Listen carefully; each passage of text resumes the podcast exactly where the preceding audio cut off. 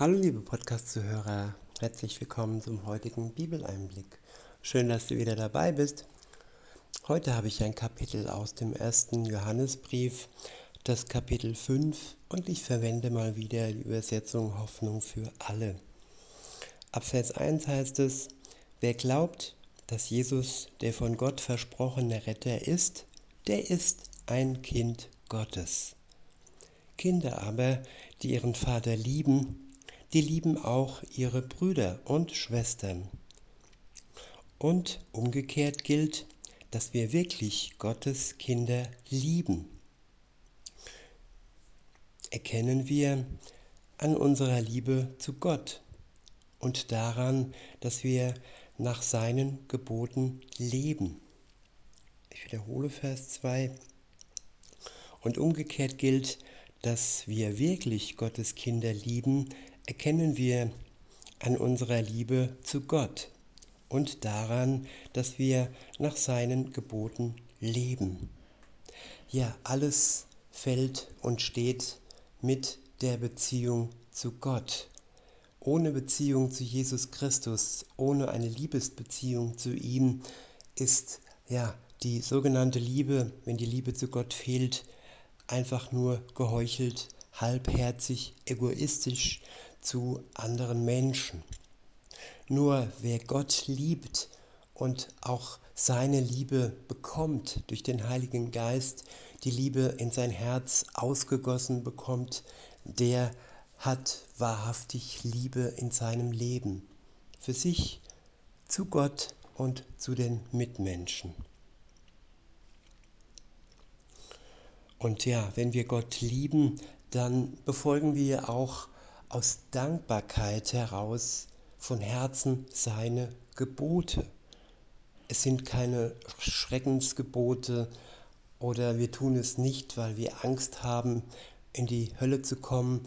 Nein, wir tun es aus Dankbarkeit heraus, dass er uns vergeben hat, dass er uns erlöst hat von unserer Schuld. Die ja, Gebote Gottes sind dann für uns nicht mehr ein Zeichen und ein, ja, ein Spiegel, der uns unsere Schuld aufzeigt, sondern sie sind dann ja eine Wegweisung für unser Leben. Sie zeigen uns an, wie wir zu leben, wie wir leben können durch die Kraft des Heiligen Geistes. In Vers 3 heißt es, denn Gott lieben heißt nichts anderes als seine Gebote befolgen und seine Gebote sind nicht schwer. Ja, ist das nicht ein Vers voller Trost für uns, wenn hier steht, seine Gebote befolgen sind nicht schwer? Ohne Gott ist es unmöglich, sie zu befolgen, aber durch den Heiligen Geist, durch die Liebe Gottes, die, uns aus, die in uns ausgegossen wird, ist es leicht, die Gebote Gottes zu befolgen. In Vers 4 heißt es, jedes Kind Gottes kann den Sieg erringen über alles, was sich in dieser Welt Gott widersetzt. Ja, unser Glaube hat diese Welt bereits besiegt. Denn nur wer daran glaubt, dass Jesus der Sohn Gottes ist, kann diesen Sieg erringen. Ja, durch unseren Glauben an Jesus Christus können wir die Welt überwinden, genauso wie Jesus der Erste die Welt überwunden hat. Der nächste Abschnitt ist überschrieben mit drei Zeugen für Jesus Christus. Ab Vers 6 heißt es, Jesus Christus kam zu uns. Er wurde getauft und hat sein Blut für uns am Kreuz vergossen. Nicht allein das Wasser seiner Taufe, sondern auch sein Blut bestätigen ihn als Sohn Gottes. Das bezeugt auch Gottes Geist und Gottes Geist ist die Wahrheit. Ja, Gottes Geist bezeugt es unserem Geist. Gottes Geist gibt uns Gewissheit Wir müssen nicht mehr abwägen oder unsicher sein. Nein, wir können der Liebe Gottes gewiss sein. Und der Geist ist die Wahrheit. Was ihn unterscheidet von dem anderen Geist der Welt ist, dass er wahr ist und dass aus ihm nur Wahres hervorkommt. Und der Geist der Welt, der Geist des Teufels, ist ein Lügengeist. Er macht uns Dinge vor, er belügt uns, so wie die Schlange im Paradies Adam und Eva die erste Lüge entgegengebracht hat, dass es doch nur gut für sie wäre, wenn sie vom Baum der Erkenntnis essen würden, dem ersten Gebot, das Gott den Menschen gegeben hat und gegen das sie verstoßen haben und infolgedessen aus dem Paradies verstoßen wurden. Und ja, deshalb kam Jesus in die Welt, um das Problem der Sünde zu beseitigen.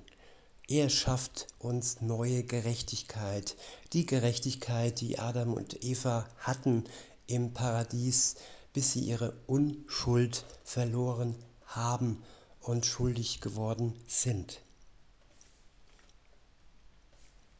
In Vers 7 heißt es, für Jesus Christus als den Sohn Gottes sprechen also drei Zeugen. Gottes Geist, das Wasser, das Wasser der Taufe und das Blut, das Jesus am Kreuz vergossen hat. Ich wiederhole, für Jesus Christus als den Sohn Gottes sprechen also drei Zeugen. Gottes Geist, das Wasser der Taufe und das Blut, das Jesus am Kreuz vergossen hat. Ja, all diese drei Dinge braucht ein Christ. Er braucht der Geist, den Geist Gottes, den er bekommt aufgrund seines Glaubens an Jesus Christus. Er braucht das Wasser der Taufe als Siegel seines Glaubens, als Siegel für seine Erlösung. Und ja, das Blut Jesu macht die Erlösung und die Befreiung von seiner Schuld erst möglich. Es reinigt uns von unserer Schuld. In Vers 8 heißt es, beziehungsweise 8b, alle drei Zeugen stimmen in ihrer Aussage völlig überein. Ja, es gibt keine Widersprüche, was den Geist Gottes angeht, was die Taufe und was das Blut Christi angeht. Alles stimmt überein. In Vers 9 heißt es, wenn wir schon den Zeugenaussagen von Menschen Glauben schenken, wie viel mehr müssen wir dann dem vertrauen, was Gott selbst bezeugt. Und Gott hat bezeugt, dass Jesus Christus sein Sohn ist. Wer an den Sohn Gottes glaubt, der ist in seinem Innersten von der Wahrheit dieser Aussage überzeugt. Ja, er zweifelt nicht, er ist in seinem Innersten überzeugt, dass Jesus Christus der Sohn Gottes ist, dass er für seine Schuld gestorben ist zur Erlösung und dass er Jesus auferstanden ist am dritten Tag. Weiter heißt es, wer Gott nicht glaubt, stellt ihn als Lügner hin, denn er behauptet ja, Gottes Aussage über Jesus Christus sei falsch. Gott aber hat damit ganz eindeutig bestätigt, dass er uns das ewige Leben schenkt, und zwar nur durch seinen Sohn. Ja, durch den Sohn Gottes, nicht durch gute Taten, können wir das ewige Leben erlangen, sondern nur durch den Glauben an Jesus Christus. In Vers 12 heißt es, wer also mit dem Sohn verbunden ist, der hat das Leben. Wer aber keine Gemeinschaft mit dem Sohn hat, der hat auch das Leben nicht. Der nächste Abschnitt ist überschrieben mit Gott erhört unser, unsere Gebete. In Vers 13 heißt es, ich weiß, dass ihr an Jesus Christus als den Sohn Gottes glaubt. Mein Brief sollte euch noch einmal versichern, dass ihr das ewige Leben habt. Deshalb dürfen wir uns auch darauf verlassen, dass Gott unser Beten erhört, wenn wir ihn um etwas bitten, was seinem Willen entspricht. Ich wiederhole Vers 14. Deshalb dürfen wir uns auch darauf verlassen, dass Gott unser Beten erhört, wenn wir ihn um etwas bitten, was seinem Willen entspricht. Ja, diesen Vers muss man eigentlich von hinten betrachten, nicht von vorne. Man muss mit dem Wenn beginnen. Gott erhört unser Gebet, wenn wir ihn um etwas bitten, was seinem Willen entspricht. Insofern ist es wichtig, dass wir zuallererst einmal den Willen Gottes für unser Leben erkennen. Und wenn wir wissen, was sein Wille ist für uns, dann können wir ihn um das bitten, was noch nicht in unserem Leben eingetreten ist. Ganz konkret den Willen Gottes erkennen, das ist der erste Schritt, den wir ja tun müssen, bevor wir einfach so drauf losplappern und äh, Bitten an Gott stellen, die er vielleicht nicht erhört, weil sie eben nicht seinem Willen entsprechen. Und es ist ein guter Wille. Es sind ja Dinge, die gut für uns sind. Insofern erhört er auch nur das, was gut für uns ist.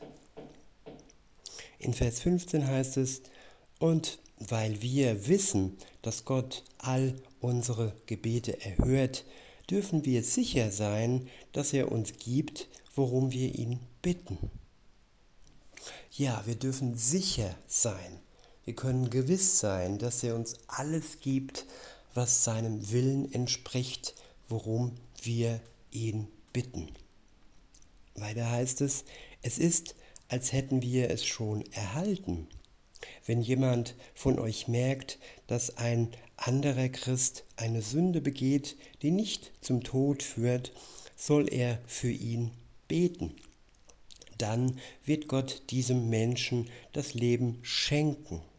Das gilt aber nicht für die Sünde, die den Gott zur Folge, die den Tod zur Folge hat. Wenn jemand diese Schuld auf sich lädt, sollt ihr nicht für ihn beten. Natürlich ist jede, jedes Unrecht Sünde, aber nicht jede Sünde führt in den Tod. Ja, Gott ist ein gnädiger Gott und er vergibt uns, wenn wir eine Sünde bereuen.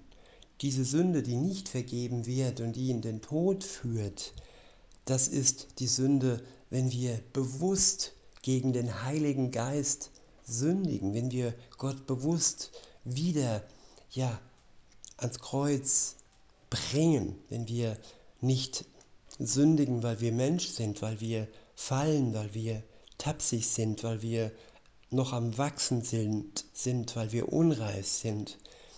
Diese Sünde aufgrund unserer Unreifheit und aufgrund unserer Tapsigkeit, diese Sünde kann uns Gott vergeben, wenn wir sie bereuen. Und die Sünde, die nicht vergeben werden kann, da geht es um die Sünde, wenn wir wirklich bewusst, boshaft gegen Gott spotten und ähm, ja, unsere Gnade, die Gott uns geschenkt hat, also nicht unsere, sondern die Gnade Gottes, die er über uns gegossen hat, dass wir diese Gnade in den Schmutz ziehen. Darum geht es hier. In Vers 18 heißt es, wir wissen, wer ein Kind Gottes ist, der sündigt nicht, weil der Sohn Gottes ihn bewahrt. Ja, wir müssen nicht mehr sündigen. Wir wollen nicht mehr sündigen, weil wir Kinder Gottes sind und weil wir von dem Sohn Gottes bewahrt werden. es ist wichtig, dass wir uns ausrichten, dass wir in Verbindung bleiben mit ihm und dass wir uns nicht verführen lassen zur Sünde. Nicht von Gott, sondern vom Teufel und von allen Menschen, ja, die uns, ja, die Werkzeug des Teufels sind und uns wegbringen wollen, heraus aus der Beziehung zu Jesus. Ich wiederhole und fahre fort. Wir wissen, wer ein Kind Gottes ist, der sündigt nicht, weil der Sohn Gottes ihn bewahrt. Darum kann der Teufel ihm nichts anhaben. Ja, wenn wir uns unter den Schutz Gottes stellen, wenn wir unter der Bewahrung Gottes stehen, dann kann der Teufel uns nichts anhaben. Wir müssen bedacht sein, wie gesagt, dass wir uns nicht verführen lassen, dass wir nicht in ja nicht Wege betreten, die abgehen vor von der Beziehung mit Jesus und herausgehen aus der Bewahrung von Gott. Gott bewahrt uns nicht, wenn wir bewusst sündigen, wenn wir, mal ganz krass ausgedrückt, einen Banküberfall machen oder jemand umbringen oder auch äh, bewusst sündigen, bewusst eine in Gänsefüßchen für die meisten kleine Sünde begehen. Es gibt keine kleine Sünden. Es gibt nur die Sünde und die Erkenntnis und die Buße und die Reue zur Sünde. In Vers 19 heißt es, wir wissen auch, dass wir zu Gott gehören, auch wenn wir die ganze Welt um uns herum vom Teufel beherrscht wird. Und wir wissen, der Sohn Gottes ist zu uns gekommen, damit wir durch ihn Gott kennenlernen, der die Wahrheit ist. Nun sind wir eng mit dem wahren Gott verbunden, weil wir mit seinem Sohn Jesus Christus verbunden sind. Ja, Jesus Christus ist selbst der wahre Gott. Er ist das ewige Leben. Darum, meine Kinder, hütet euch davor, anderen Göttern nachzulaufen. Ja, alleine Jesus Christus bringt uns ans Ziel. Und andere Götter und Götzen und Lehren, die falsch sind und nichts mit der Bibel zu tun haben, sie sollen wir links liegen lassen und uns alleine auf Jesus Christus einlassen, auf sein Wort, auf sein heiliges und lebendiges Wort. In diesem Sinne wünsche ich euch noch einen schönen Tag und sage bis denne.